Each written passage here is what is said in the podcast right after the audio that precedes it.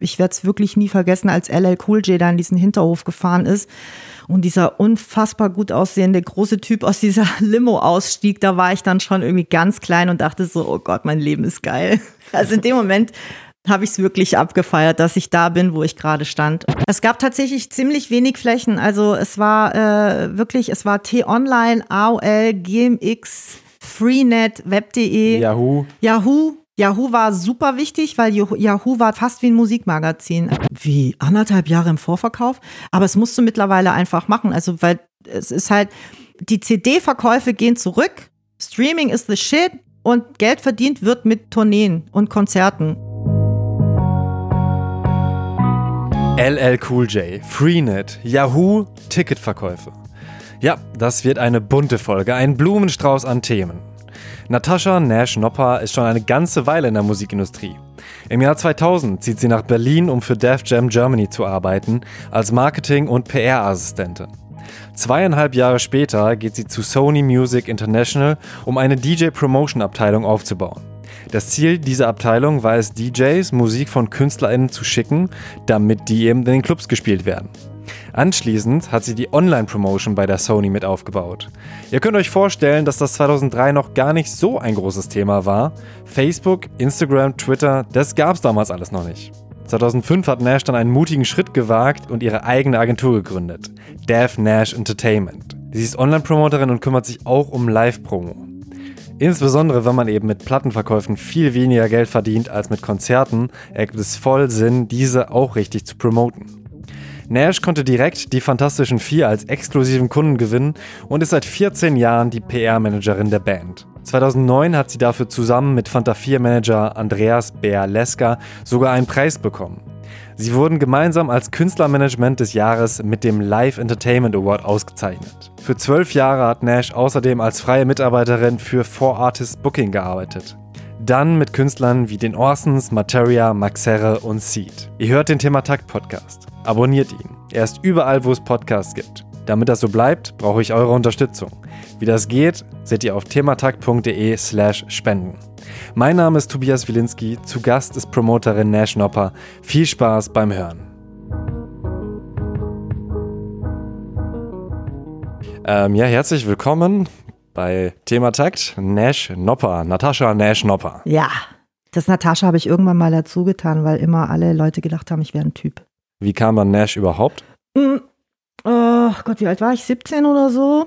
Wir waren alle wahnsinnig cool. Wir hatten sowas wie eine Band. Und die normalen Namen waren langweilig.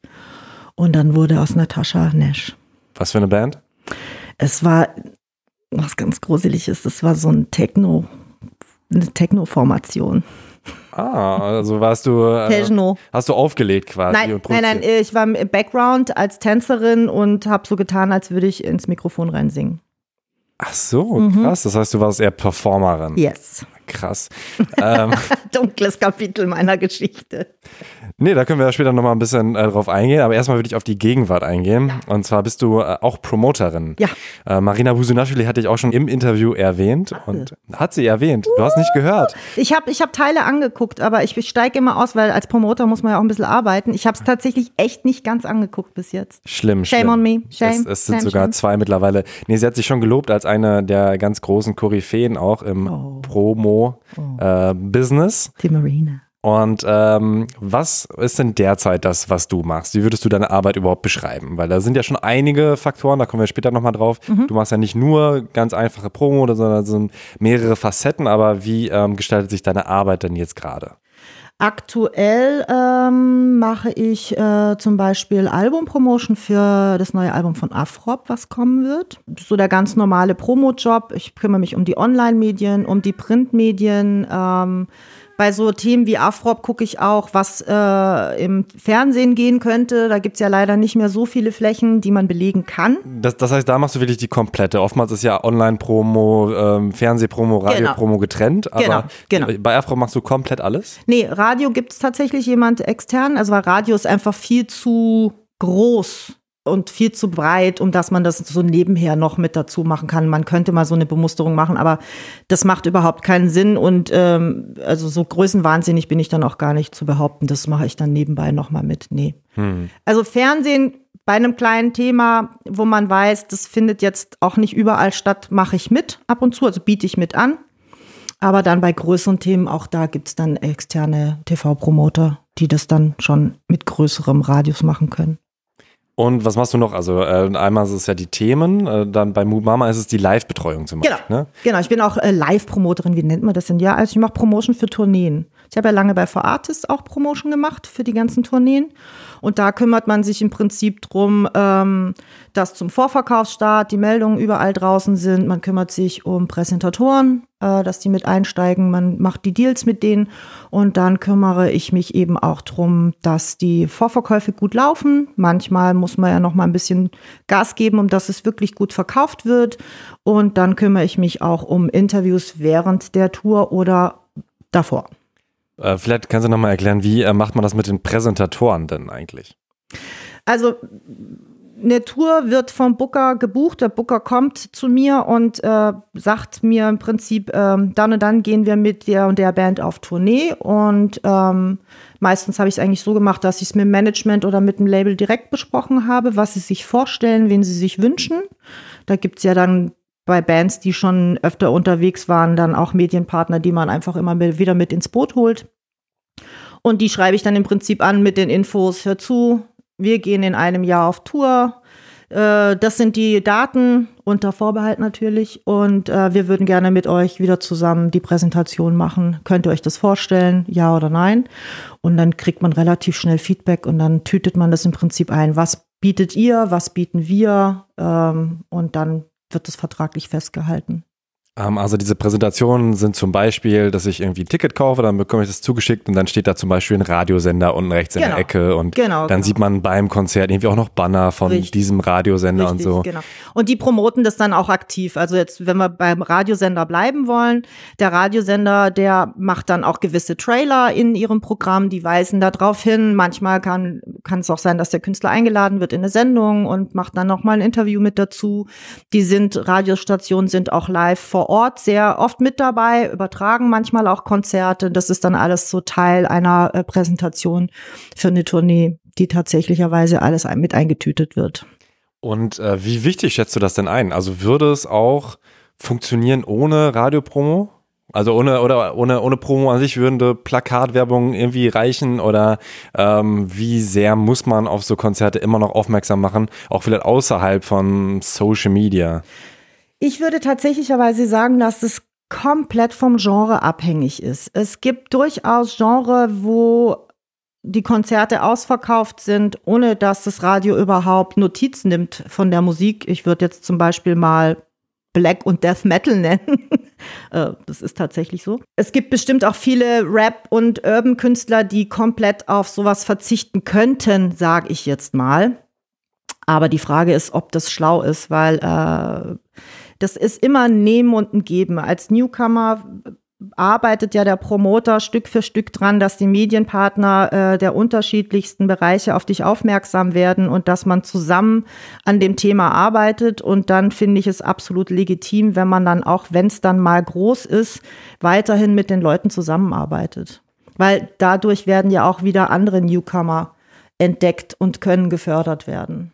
Ähm, bleiben wir noch mal kurz bei Live, weil ich habe auch ähm, letztens mit Leuten gesprochen, die meinten, ähm, gerade im Rap, wo es dann irgendwie Millionen Streams gibt, Mhm. ähm, es einfach KünstlerInnen gibt, die live überhaupt nicht funktionieren. Ja. Hast du auch für dich ähm, diese Entdeckung gemacht und würdest du auch bei manchen sagen, so, ey, sorry, aber das funktioniert nicht, da kann ich nicht mitarbeiten sozusagen, weil das ist einfach, sag ich mal, ein Streaming-Künstler. Äh, tatsächlicherweise ist es mir auch aufgefallen, man beschäftigt sich natürlich mit dem, was da draußen los ist und äh, man kriegt dann ja auch teilweise mit, wie viel die dann auch live verkaufen. Es gibt ja auch Künstler, die funktionieren live wahnsinnig und verkaufen keine Platten mehr und äh, es funktioniert nur noch über Streaming. Da ändert sich einfach gerade so wahnsinnig viel.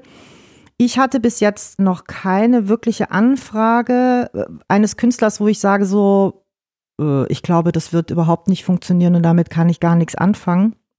Keine Ahnung warum, aber es ist tatsächlich so. Mich sprechen meistens tatsächlich äh, Leute an, wo es eigentlich passt, um ehrlich zu sein. Aber ich habe das schon tatsächlich draußen beobachten können, dass es dann doch manchmal von Streaming und das, was dann so auf Konzerten passiert, also eine große Schere tatsächlich stattfindet. Ähm, und ich glaube, dass es auch andersrum so ist, ne? dass es, glaube ich, wahrscheinlich viele Bands gibt, die ziemlich groß und bekannt sind, die wahnsinnig viele Shows ausverkaufen, wo das Streaming wahnsinnig klein ist. Und ich glaube, das ist dann tatsächlich in dem Fall die Altersschere, die auch da stattfindet. Dass dann doch so Leute, ich nenne es jetzt mal Ü30, doch nicht so Streaming drauf sind wie echt die jüngeren Leute und die Teenies. Das merke ich auch so bei meinen Nichten. Äh, die, die, haben keine einzige CD zu Hause und irgendwie, glaube ich, gehen zweimal im Jahr auf ein Konzert, aber kennen alles, weil sie alles streamen wie bescheuert. Also das geht in einer Geschwindigkeit, da wird mir sogar schwindlig. Und ich glaube, dass es deshalb auch so ein großer Unterschied einfach ist. Das hat auch was mit Kohle, glaube ich, zu tun. Wenn es das damals bei mir gegeben hätte, dass ich irgendwie für Summe X mir alles an Mucke reinziehen kann, hätte ich das auch wirklich hart abgefeiert. Und ich bin auch nicht auf so viele Konzerte tatsächlich gegangen, weil ich hatte das Geld gar nicht. Was waren dann Konzerte, auf denen du warst? Weißt du es noch? Ha, ich war tatsächlich relativ spät auf Konzerten unterwegs, weil da in der äh, Schwarzwald-Walachei war gar nicht so wirklich viel los. Das waren dann eher immer so, so komische Sachen wie ich weiß gar nicht mehr, wie diese komischen Bands hießen, die da immer so Coverbands, Krimskrams, ne? Also eins der ersten Konzerte, an das ich mich tatsächlich richtig erinnern kann, war, ich war bei Roland Kaiser mit meinem Vater, aber das zählt eigentlich nicht. Ähm, The Cure und Depeche Mode. Das ist halt so, ich bin 71 geboren und du kamst um diese Bands gar nicht drum rum und natürlich hat man die gehört und wie gesagt, die Kohle war knapp und dann hat man sich das dann schon irgendwie so zusammengespart und hat dann noch die große Band irgendwie abgefeiert und ist da mal hingefahren. Aber äh, so richtig auf Konzerte bin ich echt erst später gegangen, wo ich dann ähm, war ich Mitte 20 und war dann auch schon in Stuttgart und da hatte man dann eher die Möglichkeit, auf Konzerte zu gehen. Und da fand ich es aber eher geiler, in einem Club zu sein und mir die kleinen Sachen anzuschauen, wie ähm, in die Schleierhalle zu rennen. Mhm.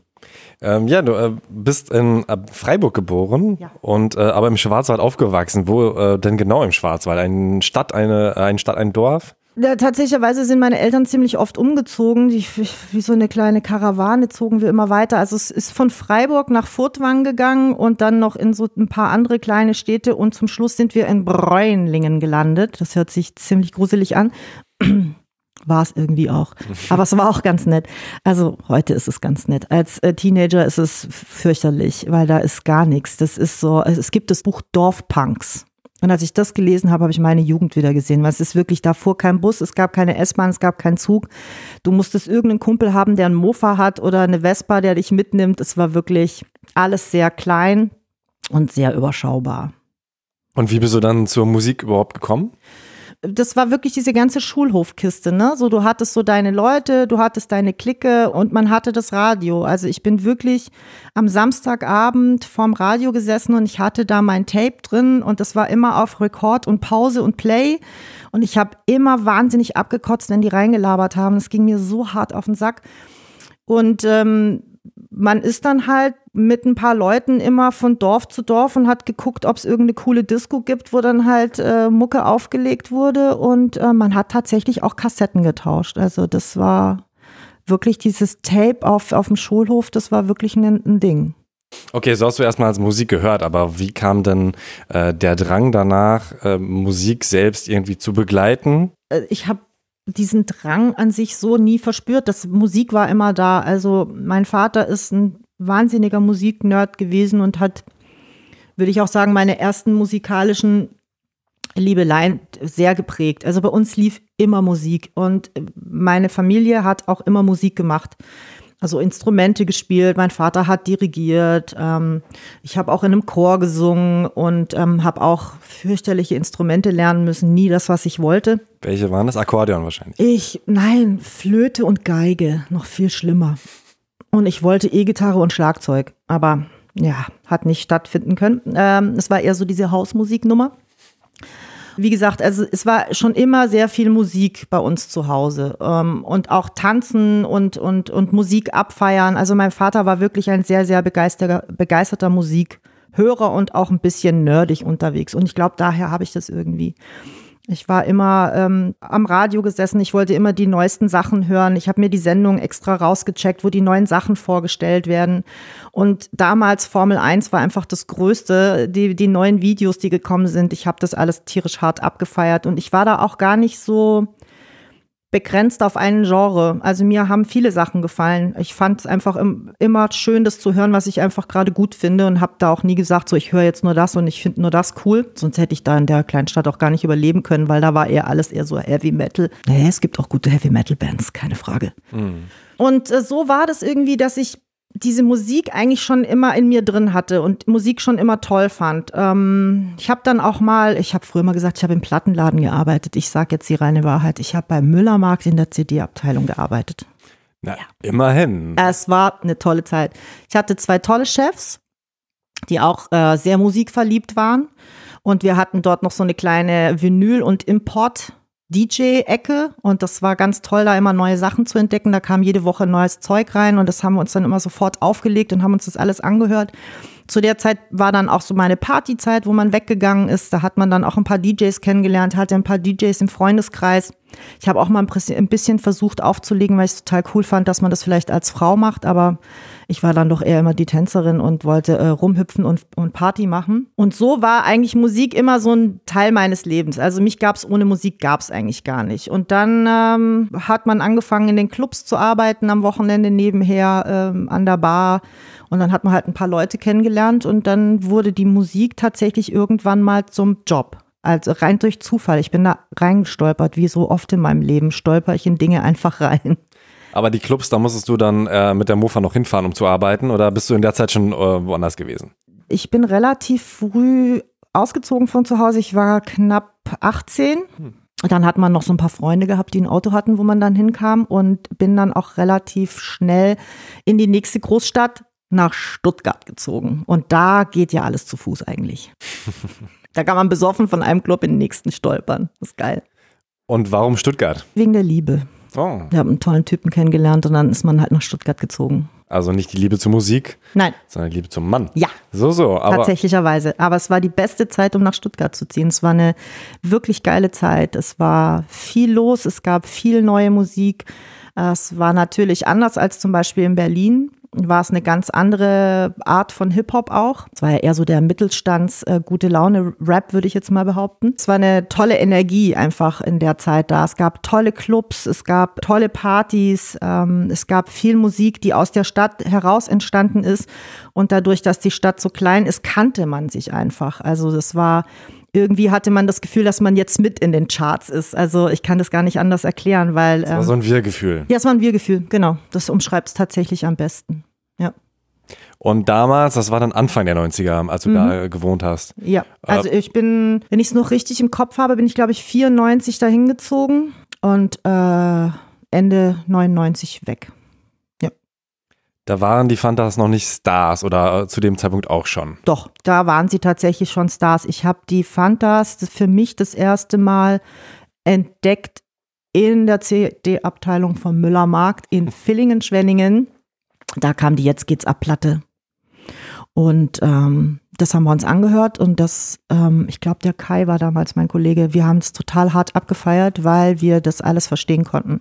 Rap war sowieso und Hip-Hop war cool. Tatsächlicherweise in Süddeutschland hat man ziemlich viel von, von dieser äh, amerikanischen Hip-Hop-Kiste mitbekommen, dadurch, dass wahrscheinlich die GIs und die ganzen Diskotheken. Da unten war die Musik einfach ein bisschen anders gelagert in den Clubs, wenn du weggegangen bist. Und dann kam da äh, diese Jetzt, geht, Jetzt geht's ab Platte und man hat es verstanden. Und das fand ich tatsächlich ziemlich cool. Und ich mochte auch die Samples, weil da ganz viel äh, so Star Wars und so Zeug drin war. Das fand ich ziemlich cool. So der Nerdshit, der hat dir gefallen. Ja, ja, tatsächlicherweise habe ich das gar nicht als Nerdshit damals gesehen. Ich war schon immer Star Wars-Fan. Ich weiß jetzt, dass es nerdig ist, aber ich fand Star Wars schon immer geil.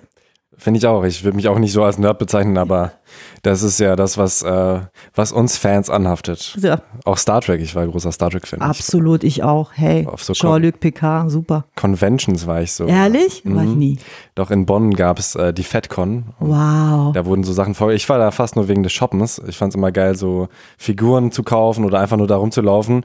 Ähm, aber das war auch schon äh, ganz schönes Geschäft, weil du musstest dir, um diese Stars, die ja da hinkommen, zu treffen, äh, die ähm, speziellen Autogrammkarten davon kaufen und erst mit dieser speziellen, die dann irgendwie auch einen Zehner gekostet hat.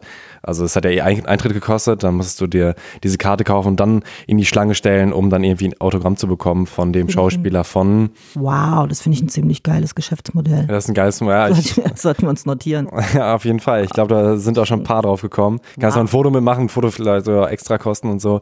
Äh, ja, ich habe das, äh, genau. Also Warst ich war du verkleidet? Schon, ich war nie verkleidet. Okay. Nein. Ich, hatte, ich hatte so ein Shirt an mit, äh, mit Star Trek offizielle Fakten und Infos. Das war so ein Magazin ähm, und ich habe es abonniert und dann so ein T-Shirt. Okay, du bekommen. bist der Nerd. Ja. Ich habe es, glaube ich, nur angeguckt. Ja, Geil, ich habe ja. ein Foto mit, Star, äh, Ja, mit, Darth. Vader sogar. Ähm, gut, also dann bist du in Stuttgart angekommen, hast in Clubs gearbeitet und bist dann zufälligerweise. Ich dachte, jetzt kommt die, die Story, wie du dann äh, zufälligerweise wem begegnet bist und dann. Ich weiß gar nicht mehr so, wie wie wie es wirklich war, weil, wie gesagt, man kannte, ein, man kannte sich so. Also man, also man hat zumindest das Gefühl, man kennt Max Herre und man kennt den Thomas T. und man kennt den Smudo und so und die alle. Und ich weiß gar nicht mehr so richtig, wie es anfing. Auf jeden Fall war ich ähm, privat schon, ich würde sagen, schon befreundet mit, äh, mit Bär und Gabi. Bär ist der Manager von den Fantastischen Vier und Gabi seine Ehefrau. Bär Leska, vielleicht Bär Leska, kennt genau. man ja, also ich kenne ihn durch DSDS, da war er in der fünften Staffel der Juror. Ja, auch ein dunkles Kapitel seines Lebens. ja, der Bär war bei DSDS. Das habe ich vergessen. Verdammt. Ach echt? Okay. Ja. Ähm, ja, also den, den Bär habe ich irgendwie halt durch die Partys und durchs Wochenende kennengelernt. Wir haben uns gut verstanden und seine Frau, die hat auch in den Clubs teilweise gearbeitet, wo ich auch am Wochenende rumgeackert habe.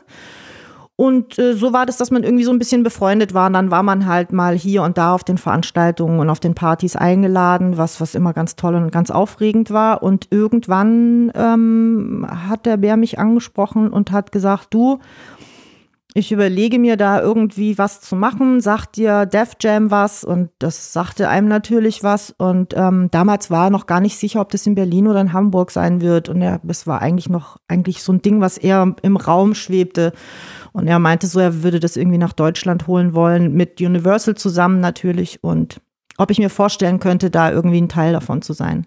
Und das war tatsächlich so ein, so ein Zeitpunkt, wo ich weg wollte aus Stuttgart und mich das irgendwie alles gelangweilt hat und ich hatte aber irgendwie so keinen keinen Plan, ehrlich gesagt, was ich denn will. Und ähm, dann habe ich einfach ja gesagt und dann haben wir das gemacht. Und dann bin ich 2000 nach Berlin gezogen und dann wurde Def Jam Germany gegründet. Äh, was war dann deine Rolle da? Ich war tatsächlicherweise die Assistentin für A&R und Marketing und so, so die Office-Tante. Kaffee machen war auch mein Ding und äh, den Specialists die Tür aufzumachen und so. Ich habe tatsächlicherweise das ganz leere Büro einräumen dürfen. Das war echt aufregend, weil äh, ich musste sogar Steckdosen anbringen lassen. Also hast du nicht selbst dran geschweißt? Nee, aber es war schon sehr spannend, von dieser funktionierenden Schafferei Stuttgart-Welt zu kommen nach Berlin, wo man mir sagt, so ja, in drei, ja, vielleicht in drei Wochen kommen wir vorbei, wissen wir aber noch nicht. Das fand ich echt geil. Und A&A, dann hast du auch äh, Ausschau nach äh, neuen Talenten gehalten. Na, ich war die Assistentin vom A&R, aber Mhm. wir waren ja ein kleines Team. Wir waren äh, am Anfang äh, vier Leute. Und deshalb hat man da alles wirklich mitbekommen. Das war echt noch so, dass wir kistenweise Sachen geschickt bekommen haben. Und die haben wir uns auch freitags immer angehört. Wir haben so eine kleine Lounge gehabt, da haben wir uns hingesetzt und haben uns wirklich alle irgendwas zu trinken gemacht und haben uns dann die ganzen Sachen angehört, die uns tatsächlich auch geschickt wurden. Krass. Ja, also natürlich hatte der A&R auch seine Kontakte und seine Connections und es muss ja ein A&R haben.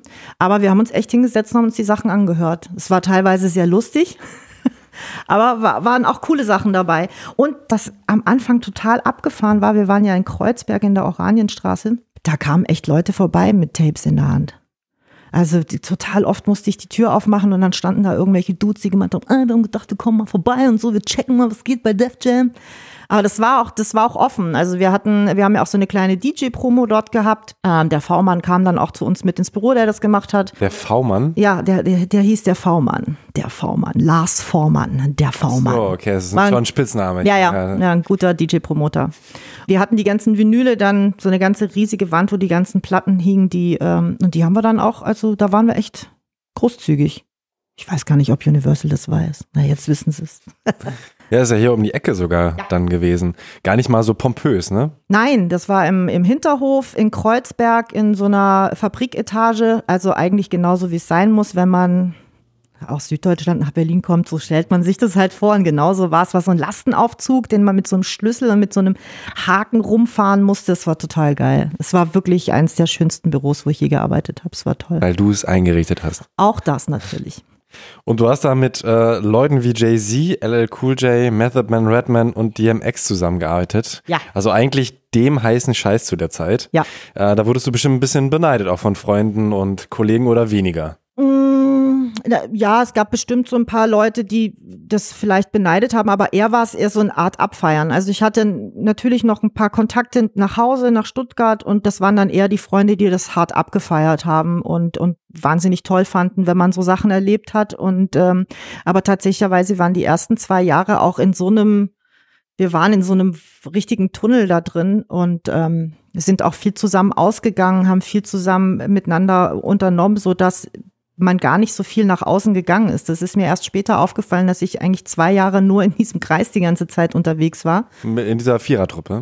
Ja, es kamen ja dann so ein paar Leute mit dazu. Wir haben dann eine Praktikantin, die Nicole Jahn, mit dazu genommen. Es kam dann der Alex Gallus mit dazu, ähm, der äh, DJ ist in Berlin und ähm, einen eigenen Plattenladen hatte in den 90ern und äh, also Berlin aufgewachsen ist und hier jede, jede Musikecke kennt. Und ähm, dann hat man halt so ein paar Leute kennengelernt und mit denen war man dann irgendwie die ganze Zeit zusammen.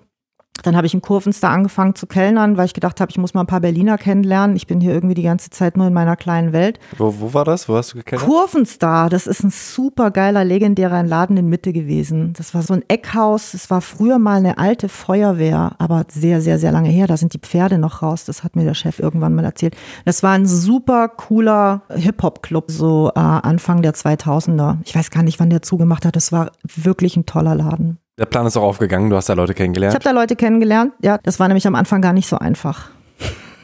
Von dieser Kleinstadt Stuttgart, ehrlich gesagt, dann schon Kleinstadt Stuttgart nach Berlin zu kommen, weil hier in Berlin hat sich natürlich jeder einen Scheiß dafür interessiert, ob du da bist oder nicht. Und in Stuttgart kannte ich echt jeden an jeder Ecke, an jeder Tür, egal wo du hingegangen bist, du hast deine Leute gekannt. Ich war eigentlich immer so ein Einzelgänger, der dann halt in so eine Gruppe dazugestoßen ist und hat man Party gemacht, dann bin ich wieder weitergezogen. Und plötzlich bist du in Berlin. Ich war dann ja auch schon äh, Ende 20. Und es interessiert hier halt niemanden, ob du jetzt gerade irgendwo, irgendwie, es war halt so. Also vom Wir-Gefühl zum Ich-Gefühl. Ja, und das war, war schon erstmal schwer, muss ich echt sagen. Also es war, gar, war nicht so einfach, in Berlin anzukommen. Man hat sich tatsächlich ein bisschen fancier vorgestellt, als es am Ende des Tages war. Es ist ein hartes Pflaster, aber wenn man es dann durchzieht, ist es super. Wie lange hat es denn gebraucht, bis du gesagt hast, jetzt bin ich glücklich hier? Tatsächlicherweise würde ich sagen, so ungefähr anderthalb Jahre. Oh, das geht ja. Ja.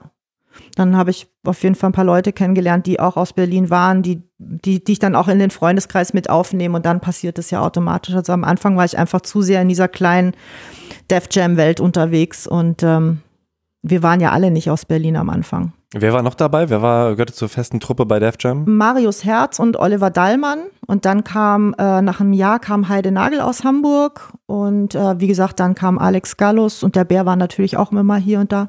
Der V-Mann. Yeah. War eine lustige Zeit.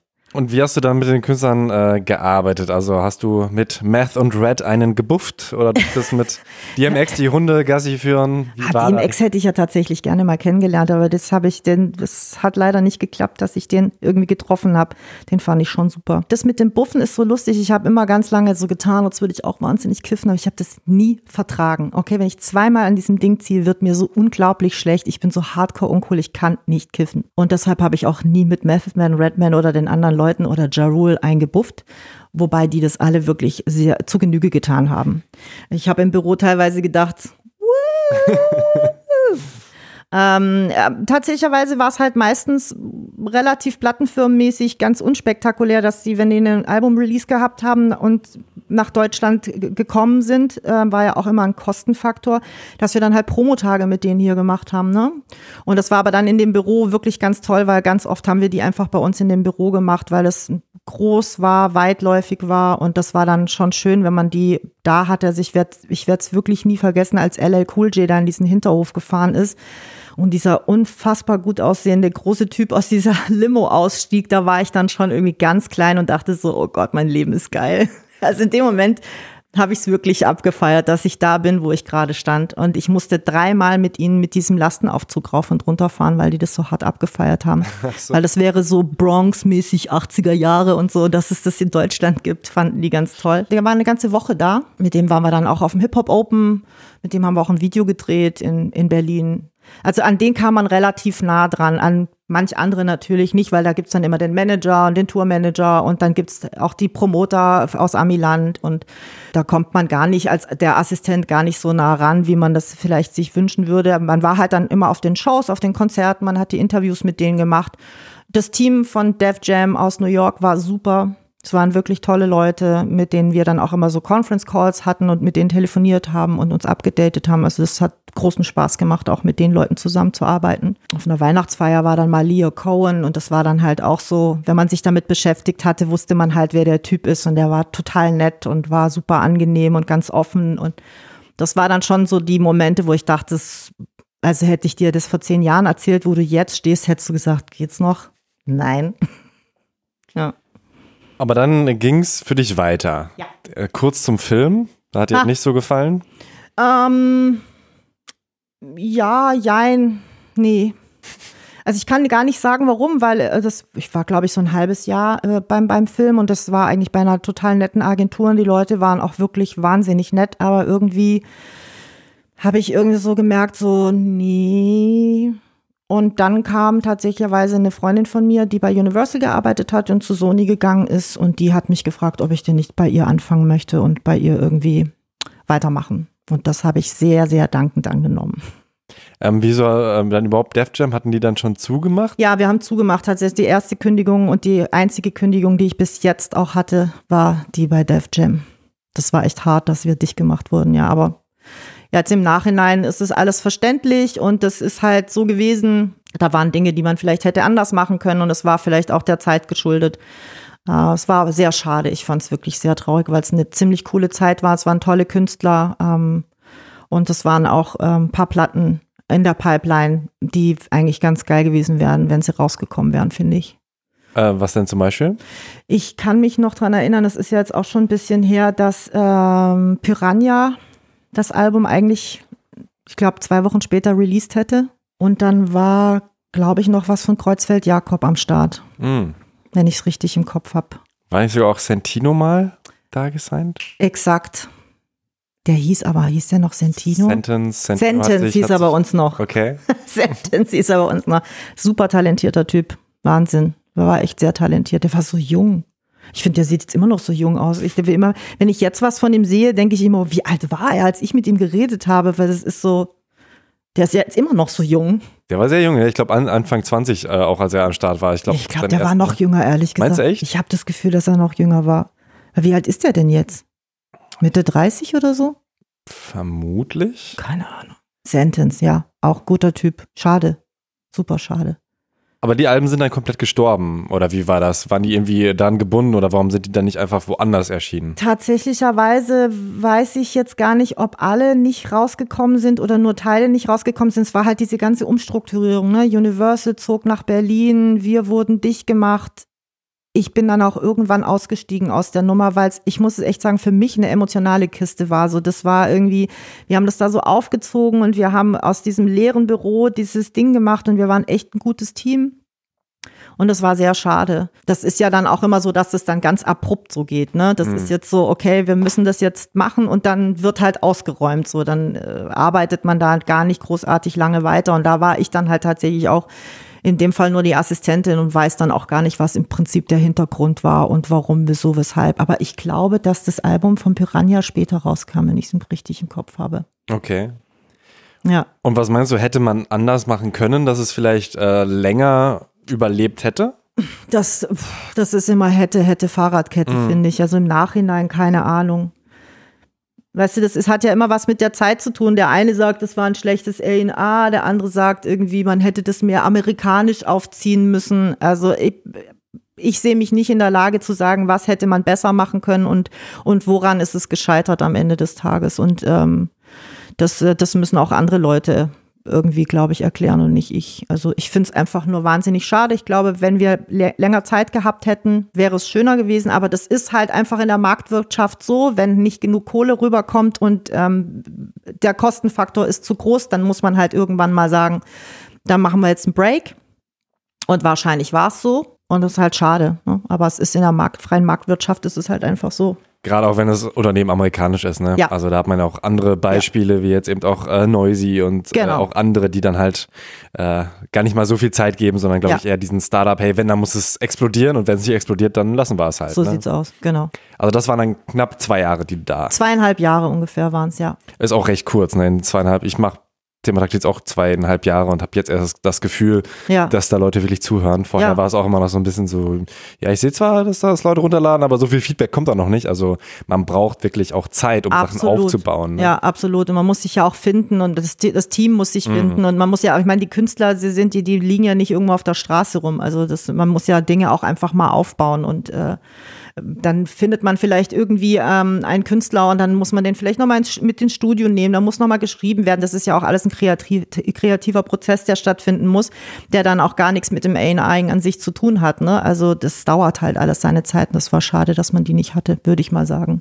Was war denn eigentlich der Auftrag davon? Also die haben gesagt, äh, zum einen Betreuung unserer US-KünstlerInnen und, und selber anderen, auch Künstler finden, genau. Aber deutschsprachige dann wiederum. Ja, nein, nö, also ich glaube nicht, dass es da eine, eine Vorlage gab, dass die Deutsch, Deutsch-Rap machen müssen. Nee. Aber, aber keine englischsprachigen jetzt. Also UK meinst du jetzt? Nee. Genau, also. Aber englischsprachig, also ich glaube schon, dass es ein englischsprachiger deutscher Künstler hätte sein können. Okay. Also da gab es keine Vorlage. Aber das war ja sowieso eher die Zeit, wo dann der, der Deutsch-Rap äh, wirklich immer mehr äh, Mainstream auch wurde. Und da wäre es ja blöd gewesen, dann jetzt irgendwie was großartig Englisches zu machen. Also mhm. Also da war tatsächlicherweise auch die Zeit, wo wahnsinnig viel los war, auch in Berlin tatsächlich viel los war. Gab ja auch außer Rapteil keinen, der es gemacht hat, ja. auf Englisch zu rappen. Ähm, dann bist du lieber äh, zu Sony Music International Division. Ähm, ja. Hattest du auch allgemein mehr Lust auf internationale Künstler und weniger auf Domestic? Mhm nee, das war, das war tatsächlicherweise, weil die Freundin, die mich dahin geholt hat, einfach die International Division gemacht hat. Und die hat mich damit ins Boot zurückgenommen. Und ähm, ich habe am Anfang wahnsinnig viel International gemacht und bin jetzt, glaube ich, eher so wieder so die Nationale. Also das ist halt, wie gesagt, also das passiert halt einfach alles immer bei mir. Ähm, ich habe mir das nicht ausgesucht, nee, aber es hat doch auch Spaß gemacht. Und was hast du dann da gemacht? Also unter anderem, aber das kam man, glaube ich, ein bisschen später, eben auch äh, eine DJ-Promotion-Abteilung aufgebaut. Der Anfang war tatsächlicherweise diese, diese DJ-Promotion-Abteilung mit Markus Ruschmeier äh, zu machen. Der jetzt auch äh, unter anderem Paul Kalkbrenner managt. Genau. Ähm, also das war dann tatsächlich auch eher so ein bisschen Elektro, Elektromusiklastig. Ähm, to the Roots, wie hast du auch, auch gesagt, hey, ich hatte mal eine Band und Techno, deswegen passt es ganz gut. Ah, Techno geht immer. Äh, und äh, da haben wir dann diese DJ-Promotion-Abteilung aufgebaut. Es hat großen Spaß gemacht, weil wir waren das, dieses kleine Zweierteam und ähm, hatten dann halt wieder viel mit Vinyl zu tun, wieder viel mit DJs und Clubs zu tun. Das war dann halt wirklich so, die äh, Platten rausschicken, dann hast du deine Listen gehabt, dann hast du die angerufen, dann hast geguckt, dass du irgendwie in die, in die, in die DJ-Charts reingekommen bist. Und es war halt sehr nah immer an den DJs dran, mit denen telefonieren und ähm, also das war so im Prinzip das erste Mal, wo ich dann so in diese Promoterrolle reingekommen bin. Und ich glaube, ähm, das hat ganz gut geklappt, weil ich halt wahnsinnig viel und gut reden kann. So, ich glaube, ich würde, ich wäre auch ein super Autoverkäufer geworden. Ich kann, ich verkaufe einfach gerne Dinge und wenn ich die dann toll finde, wie Musik, dann, also ich finde, so ein Promoter ist eigentlich eher sowas wie so Verkäufer. Mhm. Und ich verkaufe das dann einfach gerne. Und ich mag auch gerne die Feedbacks und rede dann mit den Leuten drüber und das hat großen Spaß gemacht. In der Zeit ist auch viel bei Sony passiert und es ist viel ausprobiert worden, was man machen kann. Und ähm, dann wurde zu der Zeit auch immer stärker dieser Online-Bereich dieses Internet hm. wurde immer wichtiger. Und dann hatte ich tatsächlich die Chance, in die Online-Promotion mit einzusteigen.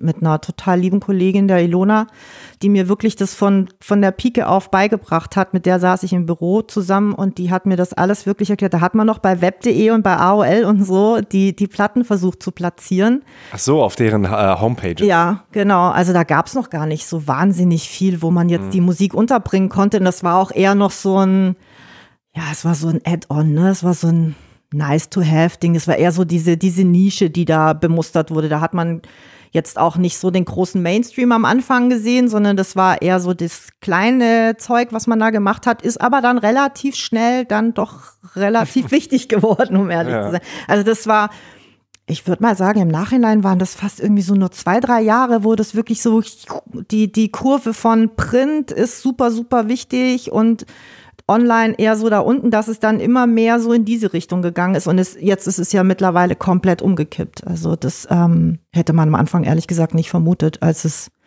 das war echt noch nicht, das war halt so, ja, schön. Wie lange es dauert, bis ein Bild lädt und sowas. Ne? Ja, ne? und war jetzt auch noch nicht so wahnsinnig crazy, wenn man da dann eine Rezension irgendwo untergekriegt hat. Das war, wurde dann noch nicht so hart abgefeiert.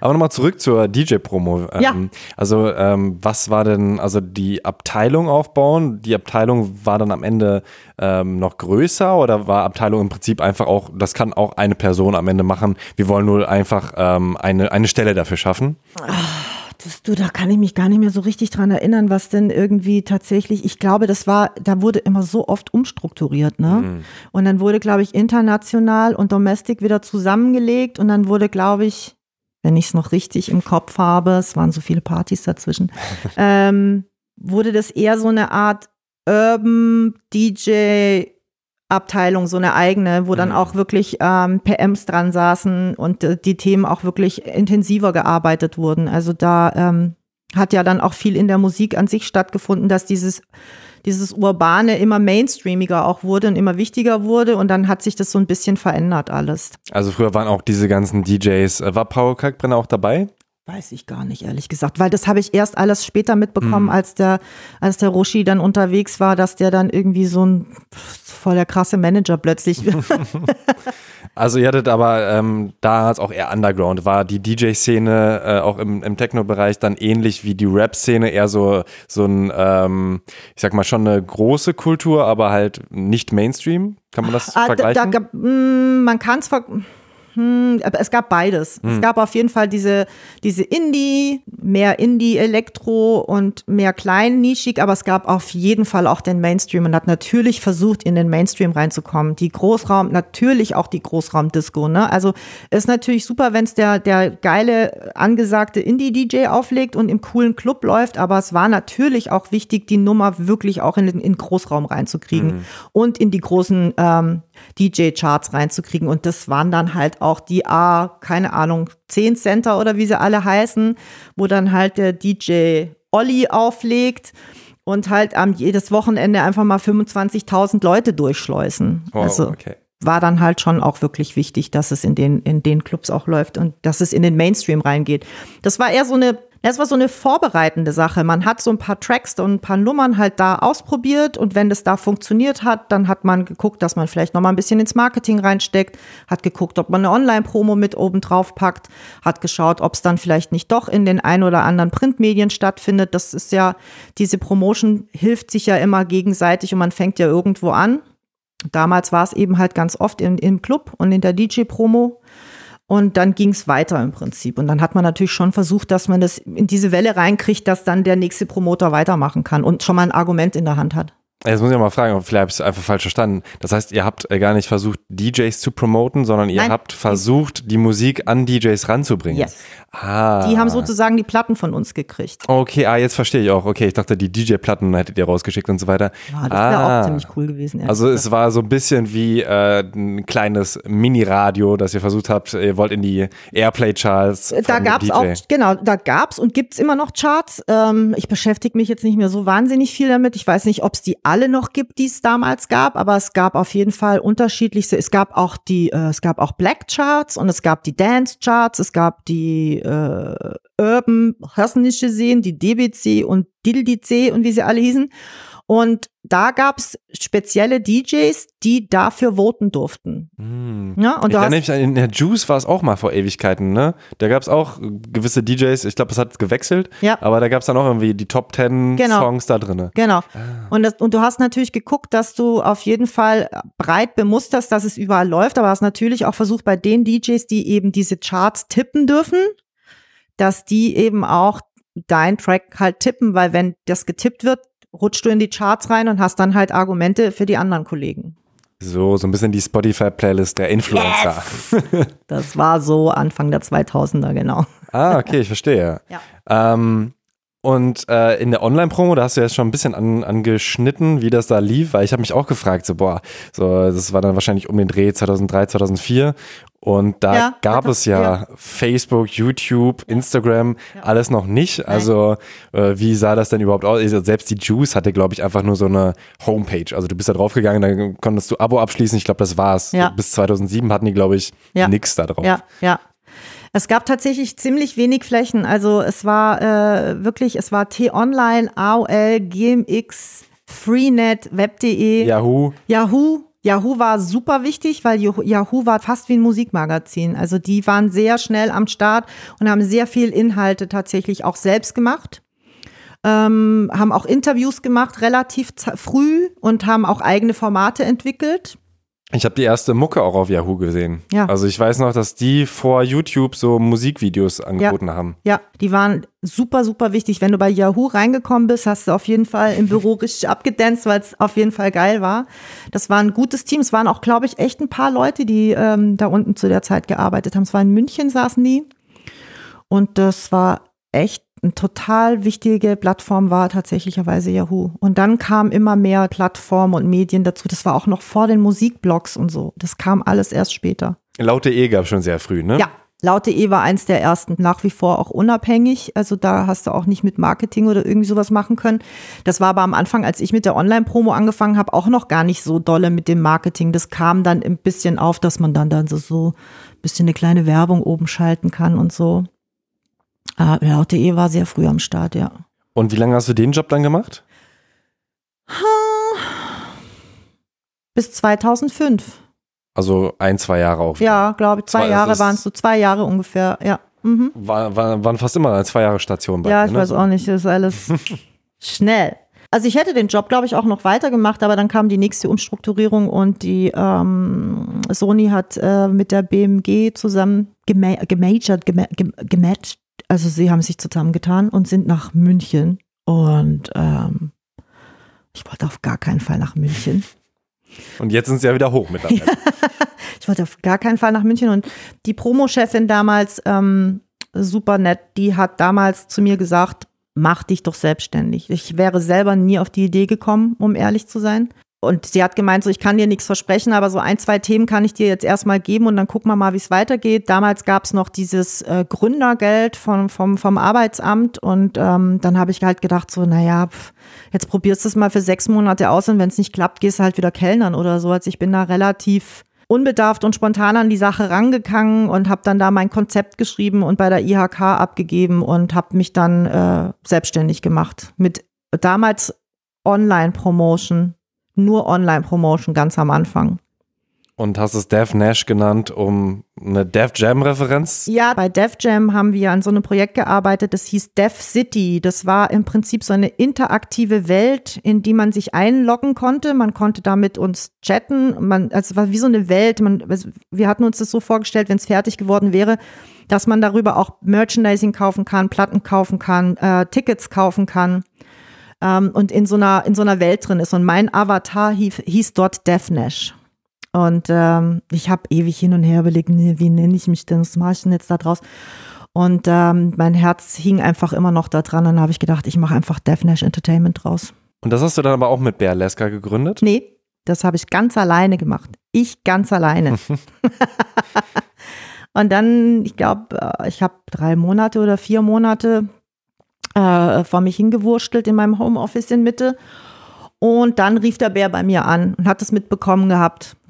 Ich habe gehört, du hast dich selbstständig gemacht und äh, wir strukturieren uns gerade ein bisschen um und hast du denn nicht Lust, äh, als eigentlich als Assistentin für die Fantas anzufangen. So, er wollte halt jemanden haben, der ihn kennt, der ähm, zwischen der Band und, und ihm so ein bisschen E-Mail-Verkehr und bla bla bla, was halt so eine Assistentin macht, wenn die Plattenfirma irgendwas haben will. Und die kannte ich ja.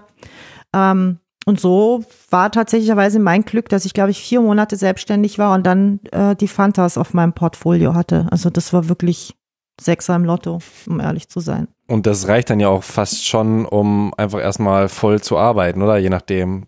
Naja, also äh, am Anfang ähm, haben wir da noch einen relativ entspannten Deal gehabt und, und ähm, aber es hat halt wahnsinnig geholfen, dass andere, andere Bands gekommen sind, andere Auftraggeber auf dich zugekommen sind, ne? Weil so, du hast dann halt oft mit Leuten zu tun, wenn, wenn du den Job machst und, und dann poppt halt dein Name immer mal wieder auf und dann ist es einfach so passiert, dass dann einfach viele mich gefragt haben, so machst du es nur für die oder kann man dich auch buchen? Und so ist es im Prinzip passiert. Und die nächste Platte, die dann kam, da hatte, ich glaube, der Smudo war es damals, ähm, mich gefragt und hat gesagt, sag mal, machst du nicht auch Promo? Und ich, ja, das mache ich eigentlich hauptsächlich.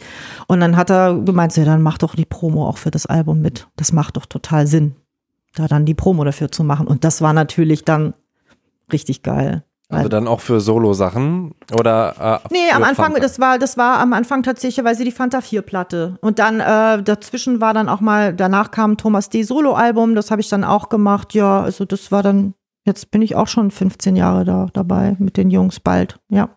Und wie hat sich das ähm, mit denen entwickelt? Also auch gerade da ist es ja auch eine räumliche Distanz, weil die alle so ein bisschen verstreut wohnen. Ja. Ähm, aber ihr habt euch dann auch schon äh, getroffen, um irgendwelche Strategien zu schmieden oder sind die da gar nicht so involviert gewesen? Doch, doch, doch. Die Fantas sind tierisch involviert in alles, sind voll die Schaffer, sind Schwaben. Ähm, wir telefonieren einfach ganz viel und viel funktioniert über E-Mail. Also das ist einfach eine ziemlich äh, eine technische Band, würde ich jetzt mal sagen. Ähm, wir treffen uns natürlich dann schon auch so zu Strategiesachen oder wenn es dann äh, was Neues gibt, äh, dann, dann, trifft man sich mal beim Bär oder man trifft sich mal in Berlin. Der Michi wohnt ja auch in Berlin. Äh, mit dem hat man dann auch öfter mal was zu tun, wenn es um ein paar Sachen geht. Aber ganz ehrlich, das meiste funktioniert über E-Mail oder telefonieren. Also da muss ich dem Smudo nicht in die Augen zugucken, da verstehen wir uns auch so. Und auf Tour natürlich, ne? Also wenn du dann auf Tour mit dabei bist, dann lernt man sich einfach auch kennen und schätzen. Smudo guckt ja eh nicht in die Augen, ne? Der ist dann ja oft irgendwie am nebenbei daddeln, habe ich in der Doku gesehen. Der Smudo ist einfach, der ist so ein, der ist so ein total durchgeknallter, multifunktioneller, keine Ahnung, der ist wie so ein Roboter manchmal. Der kann irgendwie alles gleichzeitig. Der ist echt total krass. Ja, der kann alles, der kann E-Mails schreiben, telefonieren, daddeln, zuhören und plant seine Flugroute für übermorgen schon wieder. Und der hat das alles auf dem Schirm. Dem brauchst du nichts vormachen. Also wenn du denkst so, du kannst jetzt sagen, ah ja, das kam jetzt erst auf, dann weiß der, dass er vor zwei Wochen mit dir darüber gesprochen hat. Der ist echt sehr, sehr, sehr schlau. Und du bist äh, da äh, PR-Managerin und auch für die Koordination aller PR- und Marketingaktionen zuständig. Und da habe ich äh, auch direkt an, an große Plakate in Berlin auf jeden Fall gedacht. Äh, auf denen steht die Fantastischen Vier, 30 Jahre live. Exklusiv für alle, jetzt Tickets in deiner Aldi-Filiale sichern. Yo! Wie kommt man denn auf die Idee? Das müsstest du eigentlich den Bär fragen. Das sind so große Sachen, die tütet der Bär ein. Mhm. Dafür hat man ja auch ein Management.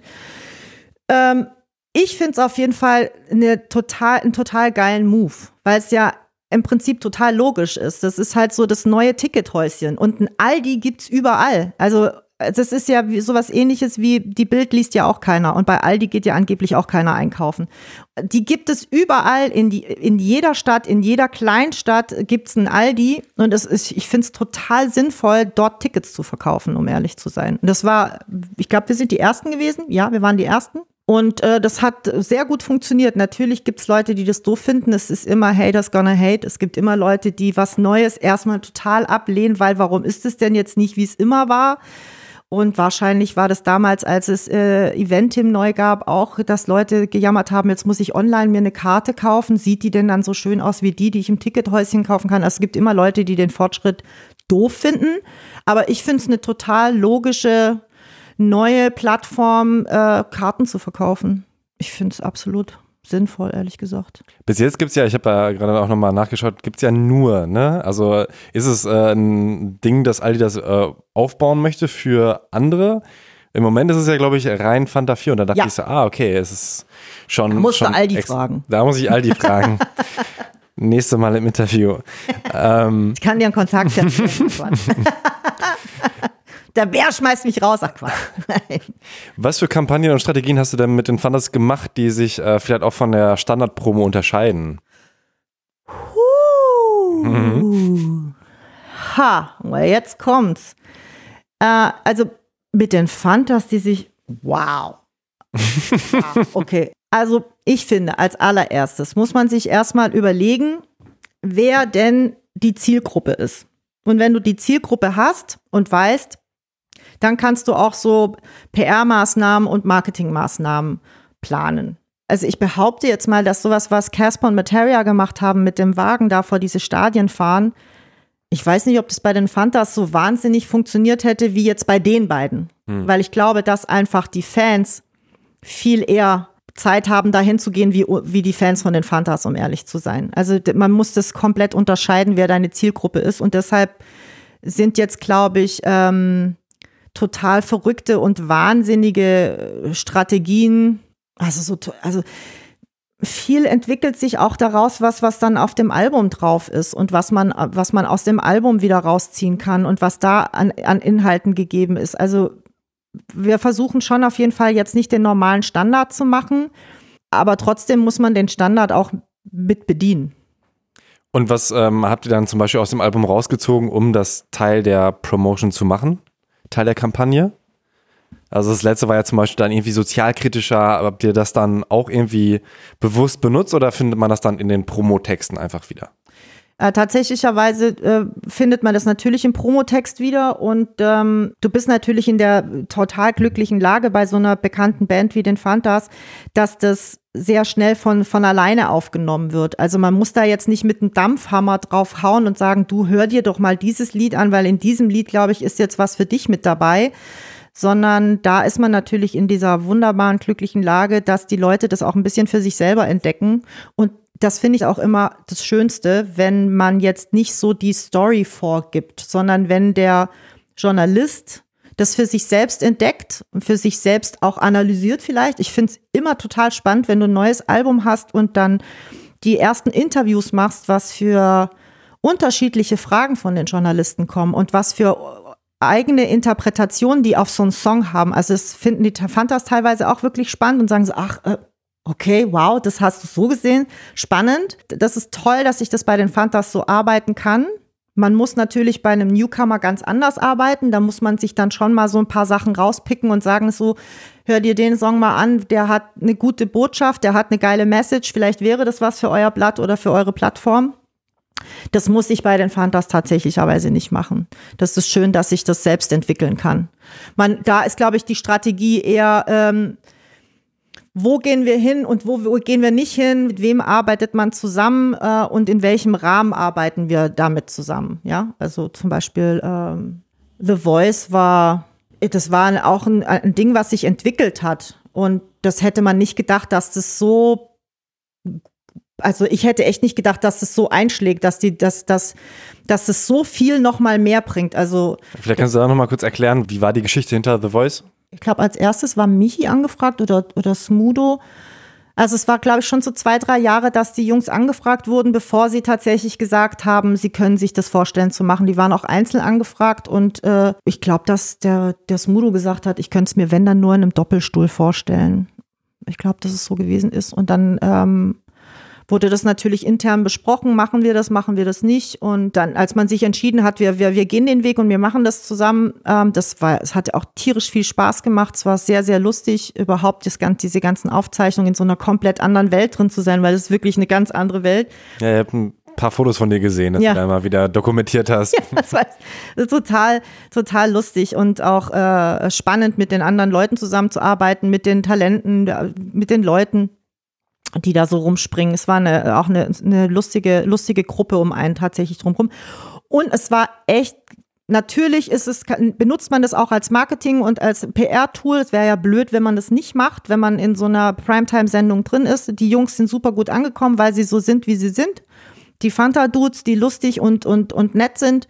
Und wir haben eine echt geile Tour danach gespielt. Also das war echt toll. Also man hat dann auch gesehen auf Facebook und auf Instagram, dass da ganz viel stattfindet. Also dass da tatsächlicherweise dann doch Leute zugucken, die Musik gut finden und dann auch noch mal was für sich entdecken. Auch da Haters Gonna Hate, da haben natürlich am Anfang auch Leute gesagt, öh, jetzt seid ihr bei einer Casting-Sendung und bi bi bi bi bi bi bi. Sellout. Sellout und wie das ja alles immer so schön heißt. Da haben die gesagt, unser Manager war schon viel früher in einer Casting-Show.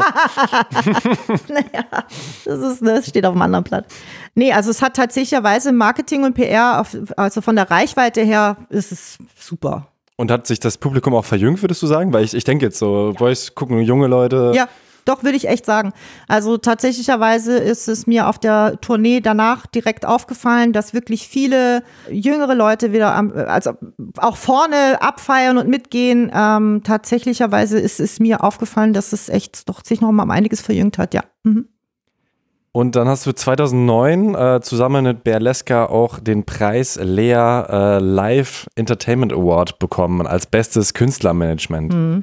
Haben die da auch nochmal eine spezielle Begründung gesagt? Weil 2009 ist jetzt ja genau zehn Jahre her. Ich glaube, davor, wenn ich es richtig im Kopf habe, haben wir die Fornica-Promotion gehabt. Es war, ich hatte einfach wahnsinnig viel mit, mit den Leuten, glaube ich, zu tun, die damit zu tun haben, dass das irgendwie, dass man da nominiert wird und dann habe ich diese Information bekommen, dass, dass wir da nominiert sind, dass ich da mitnominiert bin. Und dann habe ich gesagt, na ja, aber ich bin ja gar nicht das Management, das ist ja der Bär. Und dann, ja, nee, wir wollen dich da aber unbedingt mit dabei haben und dich da auch mitnennen, weil du warst dieses Jahr, äh, hat man dich irgendwie die ganze Zeit mitbekommen. Und dann war ich erst, so, ich war völlig von den Socken und habe den Bär angerufen und habe gesagt, du, hör mal, so und so sieht's aus. Und der hat gesagt, das finde ich super, das machst du. Und dann habe ich gesagt, ja, aber du bist doch der Manager. Nö, gehen wir jetzt zusammen hin. Und dann sind wir da zusammen hingegangen und ich war so hammer, ich war so unglaublich aufgeregt. Ich fand das total weird alles.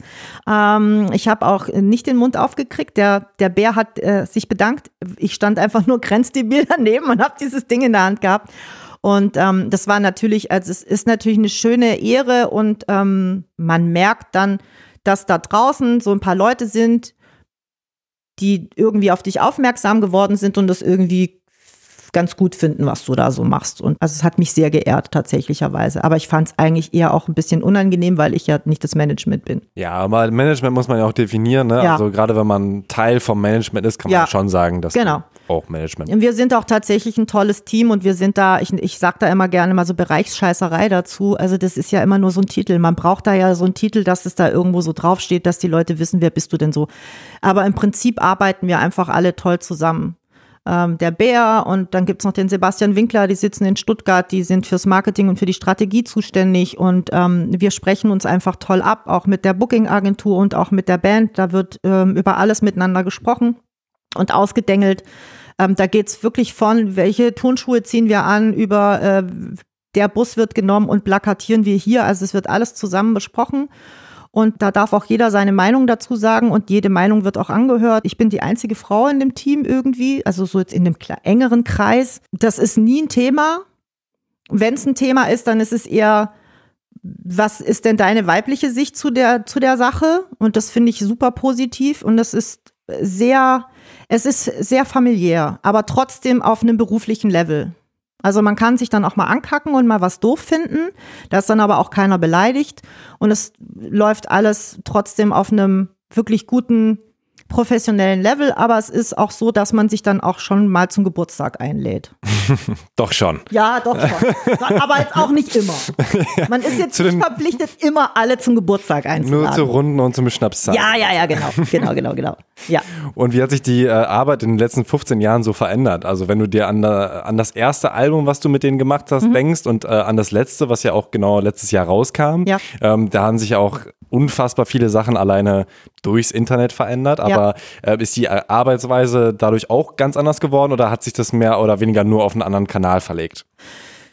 Ich würde sagen, dass es irgendwie breit gefächerter geworden ist, dass man, äh, dass man sich nicht mehr so fokussiert auf so einzelne Bereiche, sondern dass man wirklich, man braucht eine lange Strategie, man muss lange drüber nachdenken und man muss Flächen lange auch buchen. Alleine von der Tour buchen, über in den Vorverkauf geben. Das hast du ja, das machst du ja teilweise heute anderthalb Jahre, bevor die Tour losgeht. Das ist ja auch mittlerweile echt total weird. Das ging früher schneller? Ja. Also ich weiß noch ganz, äh, ich, weiß gar nicht, welche Tour das war, wo ganz viele Journalisten sich bei mir akkreditiert haben und ich immer gesagt habe, dir ist schon klar, dass es erst nächstes Jahr ist. Und die waren völlig, die waren völlig ballerballer. Die haben wie anderthalb Jahre im Vorverkauf, aber es musst du mittlerweile einfach machen. Also weil es ist halt, die, die CD-Verkäufe gehen zurück, Streaming ist the shit und Geld verdient wird mit Tourneen und Konzerten. Und dann muss man da, dann sind die Dinge halt auch ausge, ausgebucht und dann musst du halt auch rechtzeitig in äh, die, die äh, Locations buchen und in Vorverkauf gehen. Das ist ganz einfach. Die Timings verschieben sich einfach ein bisschen. Und man muss einfach breiter auch arbeiten. Also man muss viele Flächen beackern, um an die Menschen ranzukommen. Also das ist, hat sich ja in den letzten 20 Jahren einfach schon so viel getan. Ne? Das diese ganzen Fernsehprogramme, die es gibt, Radio, Radio gibt's auch übers Internet, es gibt tausend Streaming-Varianten, es gibt tausend YouTube-Channels, es gibt irrsinnige Möglichkeiten, ähm, Musik zu konsumieren. Und du musst da ja überall irgendwie mindestens zwei, dreimal drin stattfinden, um dass du überhaupt auffällst bei irgendjemandem. Ne? Also das, das reicht ja nicht, wenn du dann irgendwie äh, vier, fünf Rezensionen in irgendwelchen Printmedien hast und irgendwie äh, in drei, drei, vier Blogs stattfindest. Du fällst da nicht auf. Also du musst dann schon ein bisschen gezielter, ein bisschen geballter auf einen Release hinarbeiten, in die Breite gehen und auch wirklich gucken, dass du großflächig auf den Punkt ein paar Leute erreichst, dass dann wirklich jeder mitbekommt, ah, also es muss das Plakat rechtzeitig gebucht werden, die Werbung äh, muss rechtzeitig geschaltet werden. Äh, die Rezensionen sollten rechtzeitig draußen sein. Die Interviews müssen rechtzeitig gemacht werden. Es wäre super, wenn die Airplay-Charts in dem Fall auch schon richtig gut funktionieren, dass einfach, dass du nicht dran vorbeikommst. Weil als Otto-Normalverbraucher ist einfach die ganze Zeit was da. Meine Geschwister und meine Mutter sind immer ein super Indiz. Die frage ich dann immer, ob sie irgendwas mitbekommen haben. Und wenn meine Mutter weiß, dass die Fantas auf Tour gehen, waren wir am Start. Und die Neffen noch nicht so wichtig. Ja, die hören andere Musik. Mhm. Eine Frechheit. die, sind, äh, die sind in einer anderen Musikwelt unterwegs. Aber die fanden die Fantas toll bei The Voice. Immerhin. Ähm, machst du denn auch sowas wie Influencer-Marketing? Also schreibst du auch äh, Leute da an, um, äh, hey, kannst du es mal in deine Story posten? Als das jetzt so vor drei, vier Jahren so richtig hart wurde und, und aufkam, äh, irgendwann muss man sich entscheiden, ob man auf allen Hochzeiten rumtanzen kann und das wirklich auch gut bedienen kann. Mhm. Und ich habe mich dafür entschieden, dass es nicht geht. Für mich. Mhm. Da gibt es Profis, da gibt es Agenturen, da gibt es Promoter, die sich darauf spezialisiert haben. Ich finde es dann eher so ein bisschen lame, wenn man sagt, so, oh, ich kann das dann auch an Influencer rausschicken und dann kennst du aber irgendwie nur drei und dann will das davon aber keiner machen. Dann ist ja das, was du angeboten hast, blöd. Mhm. Und so arbeite ich nicht gerne und das möchte ich eigentlich auch nicht. Also das Angebot, was ich mache, da versuche ich dann schon der Plattenfirma oder dem Management oder dem Künstler zu sagen, das sind meine Kontakte und ich glaube, da kriege ich es rein. Da und da könnte es schwer werden. Wir versuchen alles. Und deshalb habe ich mich gegen Influencer-Marketing und das Ganze entschieden, weil das kannst du nicht nochmal so nebenbei machen. Das hm. geht einfach nicht. Voll, ja, die Spezialisierung ja. ist ja eh, viele entscheiden sich ja auch per se gegen Twitter zum Beispiel und viele haben ja, auch schon Facebook gelöscht und sind nur noch auf Instagram. Nur noch auf also. Instagram. Klar äh, kriegt man das dann mit und hat dann auch mal ein paar Kontakte und die werden natürlich mitbemustert, aber ich würde jetzt nie in mein Angebot mit reinschreiben, dass ich Influencer äh, Marketing und Promotion mache, das, mhm. weil das echt nochmal eine ganz andere Baustelle ist. Nebenbei, das ist jetzt eigentlich auch, auch die letzte Station, warst du dann noch äh, zwölf Jahre freie Mitarbeiterin bei Four Artists Booking und hast dich um Seed, die Orsons, Materia oder auch Max Herre gekümmert. Ähm, wie hat sich denn deine Arbeit dann dargestellt? Ist das das, was du am Anfang schon meintest, genau diese Live-Promo? Genau. Da habe ich mich um diese ganzen Live-Sachen gekümmert. Da ist dann der Booker gekommen, hat gesagt, so Seed geht auf Tour oder die Orsons gehen auf Tour, ähm, dann und dann. Und dann haben wir uns zusammengesetzt, haben uns überlegt, haben ganz oft auch dann mit dem Label gesprochen, wann, was war denn mit der Platte, wo wart ihr da, wo wart ihr da unterwegs? Das kriegt man dann ja auch so ein bisschen mit. Und hat dann ähm, eine kleine Promo-Strategie entwickelt, hat äh, Präsentatoren eingetütet und hat geguckt, dass ähm, die Tour gut läuft. Oder eben auch Berichterstattung, ne? Was ja, dann früher genau. gab es ja auch mehr Konzertberichte, also zumindest so im Hip-Hop-Journalismus ist es jetzt, glaube ich, eher auf die Insta-Story. Ne? Ja. Also die Leute ja. schreiben jetzt nicht mehr, fand ich auch damals immer so ein bisschen affig. Ich habe es auch irgendwie ein, zwei Mal gemacht.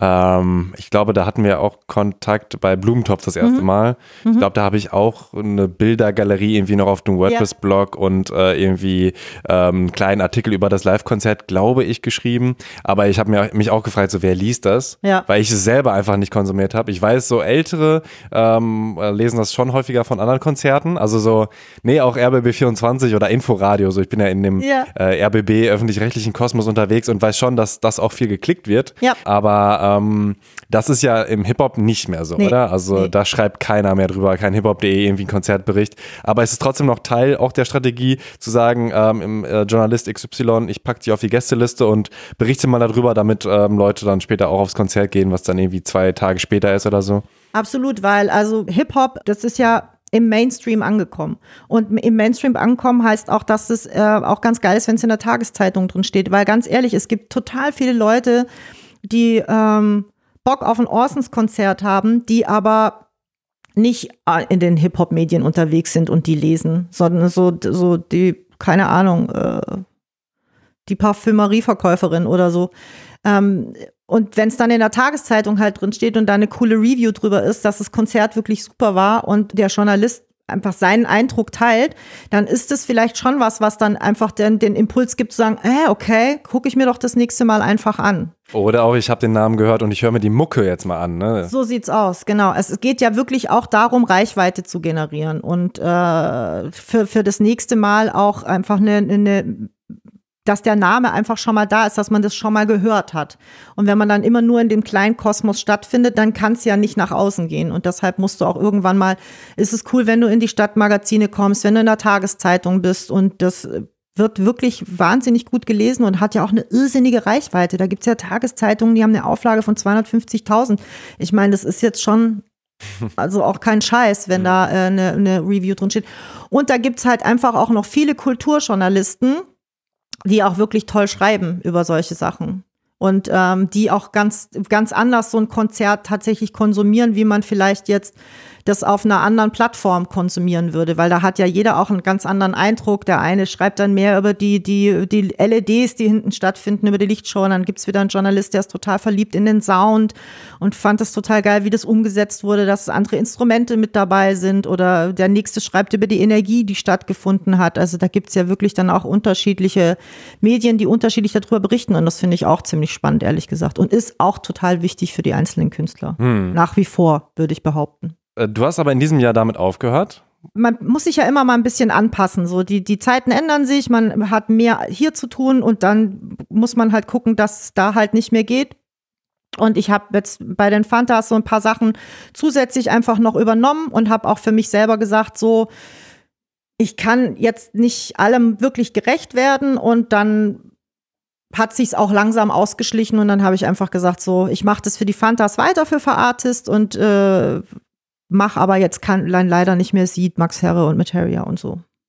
War es denn für dich mal eine Frage, dich zu vergrößern, also noch jemanden einzustellen? Weil das hast du nie gehabt, oder? Ja, ich habe tatsächlicherweise schon eine Zeit lang überlegt, weil dann, es tut immer weh als Selbstständiger, wenn du was absagen musst, weil du keine Zeit hast. Und ich finde es halt immer schlimm, wenn man sich dann total vollballert, weil man irgendwie nur Money, Money, Money machen will und dann kann man das nicht mehr gut arbeiten. Mhm ich habe schon so zwei, dreimal überlegt und hatte mir dann auch so zwei, dreimal Hilfe mit dazugeholt und, und habe dann auch mal gedacht, vielleicht sollte ich mir Praktikanten holen. Ich fand es aber immer irgendwie doof, dann nur 300 Euro bezahlen zu können. Und äh, irgendwann habe ich für mich selber überlegt, was will ich?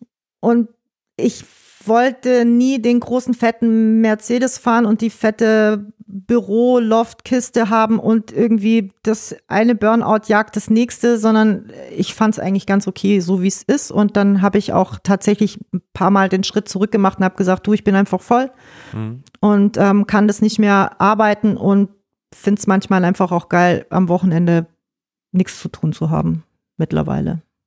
Aber gab es dann auch schon Phasen, wo du dich übernommen hattest und du gesagt ja. hast, oh shit. Ja, ich habe es eigentlich immer ganz gut geplant, aber manchmal steckt der Teufel halt im Detail, wenn dann Album-Releases verschoben werden. Und da steckst mhm. du halt dann als Promoter, wenn du das, wenn die dich anfragen, dann, dann soll das Album rauskommen, dann wird es verschoben und dann plötzlich war ich dann schon mal in der Situation, dass ich dann in einem Monat mehrere Alben hatte, die tatsächlicherweise auch in dasselbe Genre reingehören. Und dann stehe ich mir ja selber mit meinen Themen im Weg und das ist natürlich super schwierig. Kannst du eine Mail verschicken? Hey Leute, Yeah, die, hey, die yo, drei Dinger kommen raus. geballte Scheiße. Release Day, Freitag. Ich habe hier 48 Tracks und bitte alles online machen. Also das ist natürlicherweise, kommt es vor und das finde ich persönlich immer ätzend, weil es wird immer was dann hinten runterfallen. Ne? Also weil ich bin ja nicht der einzige Promoter, da gibt's ja noch ein paar andere und ich bin, das ist ja nicht das einzige Thema und wenn du dann halt selber an einem Freitag drei Album-Releases hast, ist halt echt kacke. Und dann weiß man halt auf jeden Fall, was genommen wird und dass dann der Newcomer, den du halt unbedingt auch arbeiten willst, vielleicht nicht stattfindet. Und dann ist es mittlerweile echt so schnell und so, es kommt so viel, dass der dann halt die Woche später auch nicht wirklich großartig die Chance hat, dann doch noch unterzukommen. Das finde ich ehrlich gesagt auch ein bisschen schade, dass wir da überhaupt keine Zeit mehr haben. Weil entweder der Bass findet da statt oder dann halt nicht. Und es wird vielen Newcomern ehrlich gesagt nicht wirklich gerecht. Und ähm, es ist auch häufiger, dass nur ein Song dann schon dick promoted wird, statt das ganze Album, ne? Ja. Ja, natürlich. Also das, äh, das kommt aber tatsächlicherweise dann auch wieder so ein bisschen auf, auf, auf, die, auf den Künstler an sich an. Ich würde mal tatsächlicherweise sagen, dass so, so die 90s Heroes schon eher so Albumthema ist. Und dass natürlich dann die, die die junge Zielgruppe ansprechen, echt eher Single, Single-Tracks sind. Ne? Also ich hätte nicht gedacht, vor zehn Jahren, dass die Singles nochmal so wichtig werden, wie sie jetzt tatsächlicherweise sind Warum nicht? weil es da eher auf Album war. Also da war so die, die Single stirbt, weißt du, die, die CD, die, die Maxi-CD, die man da kauft, also das, das wurde ja immer weniger und das hat man einfach nicht mehr verkauft. Und dann kam natürlich das Streaming auf und jetzt ist die Single wieder total wichtig. Also es war eine Zeit lang einfach eher das Album wichtig. Und jetzt ist die Single wieder wichtig. Also das ist immer so, uh, uh, also man rennt da die tatsächlich immer wieder der, der Technik hinterher. Aber ich finde super. Also ich finde die ganzen Streaming-Sachen auch tatsächlich toll. Ich weiß, es gab ja auch mal sowas wie MySpace. Das haben ja auch alle total schlimm gefunden. Aber ich fand es total geil, dass sich da einfach Künstler auf einen ganz kurzen, einfachen Weg ähm, einfach mal selber zeigen können. Und das ist ja mit den Streaming-Sachen am Anfang auch so gewesen, dass man sich da einfach mal zeigen konnte und auch bei YouTube und so. Bei den Thunders hat ja auch die letzte Single sehr gut funktioniert, zusammen sogar auf zwei und Gold und alles. Ne? Also die erfolgreichste seit MFG, glaube ich. Ja, Und äh, war das auch, äh, habt ihr da große Welle für gemacht oder ist es von alleine mehr oder weniger passiert zum Album so? naja, da aber so groß Welle. Also Also habt ihr da äh, das Ding einzeln nochmal in ähm, Newsletter oder in auch Ja, auf jeden? Fall. Also ich würde mal behaupten, also der, der, so die Künstler sagen ja immer ungern so, das wird ein Hit. Und in der Dokumentation sieht man das auch ganz schön, dass die, dass die Jung Fantas sich auch immer noch nicht so getraut haben zu sagen, dass es ein Hit wird und dann hat's Clouseau ausgesprochen. Und das hat natürlich der Bär auch gleich gesagt. So, ne, das, ist, das ist die Single und das ist der Hit und da hauen wir jetzt auch wirklich voll rauf. Und dann haben wir auch wirklich ein großartiges Video gemacht dazu ähm, äh, mit dem Lars zusammen, der die tolle Idee dazu hatte, das äh, so zu gestalten. Und das hat halt auch alles wirklich gut funktioniert äh, da draußen. Und ähm, da hat halt alles wieder ineinander gegriffen. Du hast den geilen Song gehabt und das coole Video dazu und ähm, das Radio hat funktioniert und plötzlich äh, war man auch wieder toll in den Airplay-Charts und äh, auch viele junge Sender wieder, die gesagt haben, hey, wir spielen die Fantas wieder. Und das war wirklich toll. Das, glaube ich, sieht man in der Doku Dokumentation auch, dass der Thomas sich darüber freut, dass irgendwie ein Sender gesagt hat, so, scheiß auf das, was ich gesagt habe bei der letzten Platte. Natürlich spielen wir euch wieder. Und das war wirklich toll, auf jeden Fall. Also, als ich den Song das erste Mal gehört habe, habe ich auch gedacht, so, also das müsste ja echt mit dem Teufel zugehen, wenn das nicht funktioniert, weil es einfach, es war halt so eine typische geile, gute Laune Fanta 4 Nummer. Mhm. Die schreibst du auch nicht immer. Was würdest du denn aufstrebenden PromoterInnen äh, Ah. an die Hand geben? Was sind Tipps? Was sollte ich auf jeden Fall beachten, wenn ich jetzt selbst an den Start gehen möchte? Ach, das ist ja immer so, ich finde, so ein Schema F ist immer irgendwie doof. Du musst das und das machen und dann funktioniert das und das. Also wenn ich das in meinem Leben so gemacht hätte, dann keine Ahnung, wo ich dann wäre. Ähm, ich finde, das Wichtigste ist, dass man sich selber treu bleibt. Das hört sich unglaublich abgedroschen an. Das ist auch ein Fanta 4 Song, aber Stimmt. Ja, hätte ich aber Troy gesagt. Ja. Dass man sich treu bleibt, ist ganz wichtig. Ähm, nee, tatsächlicherweise äh, ist es wirklich so, dass man ähm, äh, offen und ehrlich ist, dass man sich selber treu bleibt, sich nicht verzettelt und äh, es ist tatsächlich trotzdem alles Arbeit. Es ist nicht alles Glitzer und es ist nicht alles, ich hänge jetzt nur auf geilen Partys rum und auf, auf tollen Konzerten. Es ist tatsächlich auch einfach ein Schreibtischjob. Du musst auch viel äh, einfach am Rechner sitzen und arbeiten und machen und tun. Und jeder, der Bock drauf hat, soll es einfach versuchen, sich trauen und sich selber, ehrlich gesagt, treu bleiben. Das finde ich tatsächlich immer das Wichtigste. Weil also es gibt einfach kein, es gibt kein Rezept, wie es am besten funktioniert. Also ich meine, ich habe ich hab das weder studiert, noch ähm, bin ich irgendwie, habe ich Marketing, BWL gemacht oder so. Ich habe mich da einfach reingeschmissen und hatte Spaß dran. Und dann hat es funktioniert und das muss aber nicht für jeden so funktionieren. Also, und ich glaube, da gibt es auch ein paar gute Leute da draußen, die wirklich jetzt kommen und ähm, die tollen Sachen promoten und ähm, ja, einfach versuchen, das so zu machen, wie man es selber gerne hätte vielleicht. So, also wenn man sich vorstellt, wenn man selber die Platte rausbringen würde, dann fände ich es toll, wenn ich einen Promoter hätte, der so ist zu mir. Und ich glaube, dann ist es auf einem guten Weg. Was wünschst du dir denn für die Hip-Hop-Szene? Ha!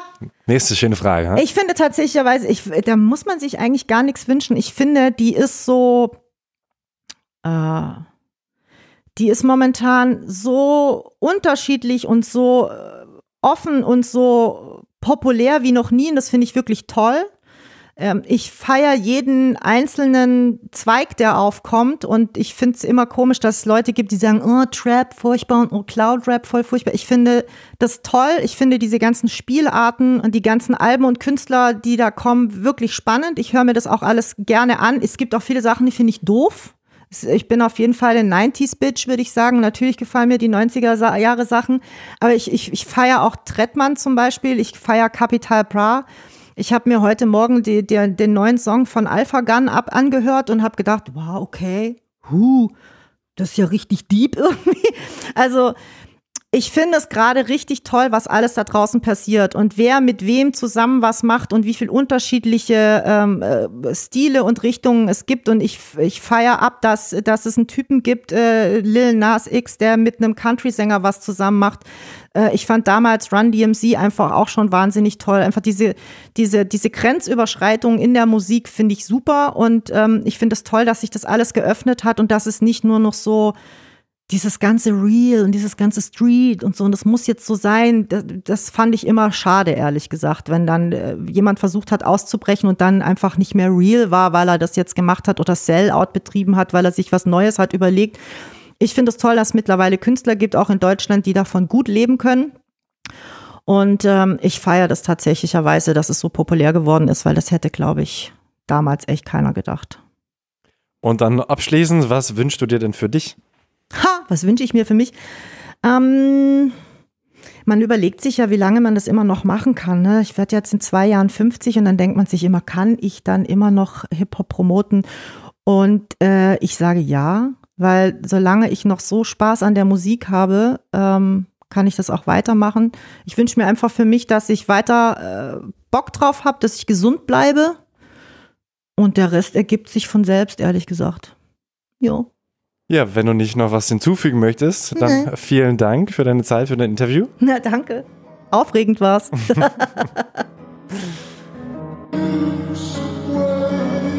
Aufregend war es für euch hoffentlich auch, diese kleine Zeitreise in die 2000er. Verrückt, wie krass sich die Welt innerhalb der letzten 20 Jahre verändert hat. Die Medienwelt, aber auch wie wir Medien konsumieren, wie uns Neuigkeiten erreichen. Wie Nash im Interview sagt, man muss sich schon sehr gut überlegen, mit welcher Strategie man seine Zielgruppe erreicht.